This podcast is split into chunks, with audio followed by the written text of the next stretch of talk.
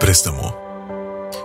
Piensa en todo lo que forma parte de tu vida, seres queridos, amigos, dinero, casa, auto y toda aquella cosa material que tengas.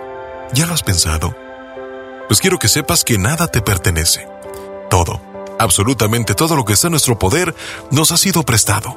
Y si piensas que eres el dueño de todo lo que tienes, estás muy equivocado.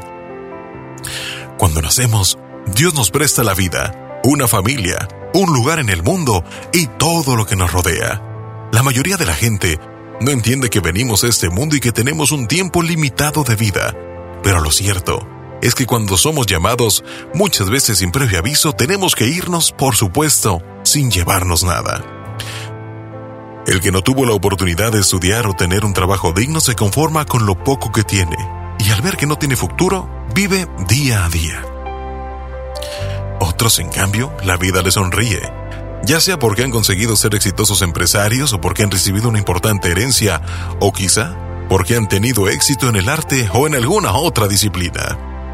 Si de pronto empiezas a ganar mucho dinero y no sabes administrar y aprovechar lo que Dios está prestando, esa situación en un principio buena se puede convertir en una verdadera tragedia.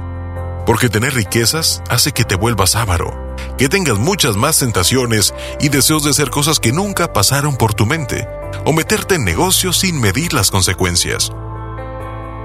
Mientras tu dinero te dure serás muy feliz, pero ¿cuánto tiempo puede perdurar en tus manos todo lo que tienes? ¿Qué pasaría si de pronto lo perdieras todo? ¿Vale la pena hacer tanto el sacrificio que en la mayoría de los casos afecten tu salud, la familia o te cueste tu propia vida? Personalmente, creo que el esfuerzo desmedido, correr detrás del dinero y demás puede hacer de ti que te enfermes, y eso no tiene ningún sentido.